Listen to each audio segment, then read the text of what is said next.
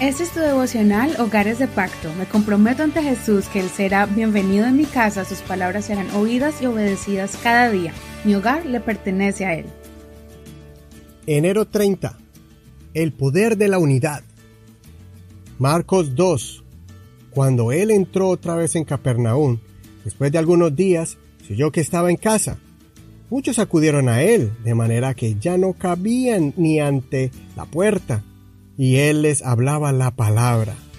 Entonces vinieron a él trayendo a un paralítico cargado por cuatro, y como no podían acercarlo a él debido al gentío, destaparon el techo donde Jesús estaba, y, después de hacer una abertura, bajaron la camilla en que el paralítico estaba recostado.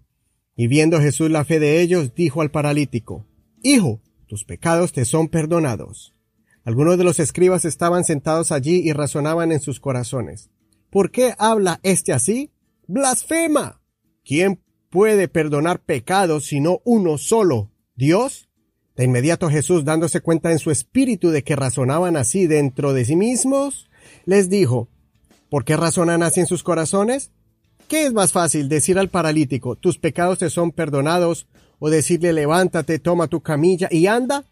Pero para que sepan que el Hijo del Hombre tiene autoridad para perdonar pecados en la tierra, dijo al paralítico, a ti te digo, levántate, toma tu camilla y vete a tu casa.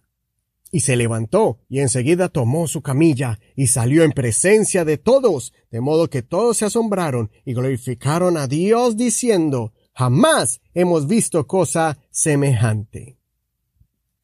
En este capítulo presenciamos una de las más grandes historias del poder de la unidad. Qué impresionante saber cómo se unieron diferentes mentes y corazones en una sola causa, ayudar a su amigo o vecino. ¿Qué los movió? La compasión por él y la fe en que este hombre postrado pudiera recibir su sanidad, ese milagro que humanamente era imposible, pero que habían escuchado que un hombre sanaba a los enfermos llamado Jesús. Muchos ciegos tuvieron que gritar como locos porque nadie los acercaba a Jesús. Una mujer se tuvo que arrastrar en medio de la multitud para poder tocar el manto del Señor. Otro paralítico se quejó de que nadie lo ayudaba a entrar al estanque de Bethesda para recibir sanidad.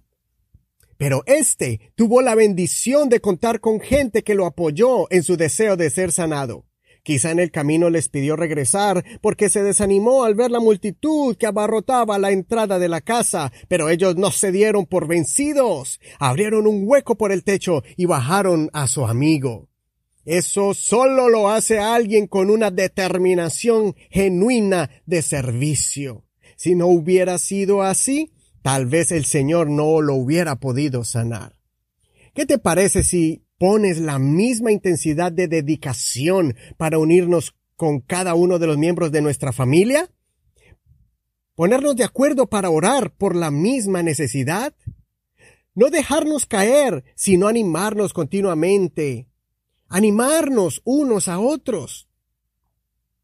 Pregúntales más seguido, ¿cómo estás? ¿Cómo te sientes? A tu esposo, a tu esposa, a tus padres.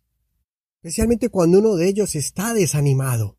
Tomemos hoy el compromiso de que, si fuera necesario, entre todos, cargarlo en oración y ayuno y llevarlo a la presencia de Dios hasta que la victoria nos sea concedida.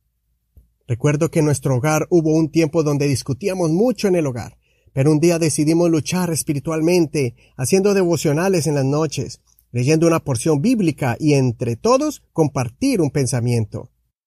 Luego, conversábamos y discutíamos sobre algún mal comportamiento que había entre alguno de nosotros y terminábamos de rodillas orando por ese miembro de la familia que estaba pasando algún momento difícil. Así pudimos pasar esos tiempos difíciles de escasez económica o la etapa dura de la adolescencia. Que el Señor escuche tu oración, levanta tu familia y recibe tu milagro el día de hoy. No olvides leer todo el capítulo y hacer la oración personal y por tu iglesia, tu congregación.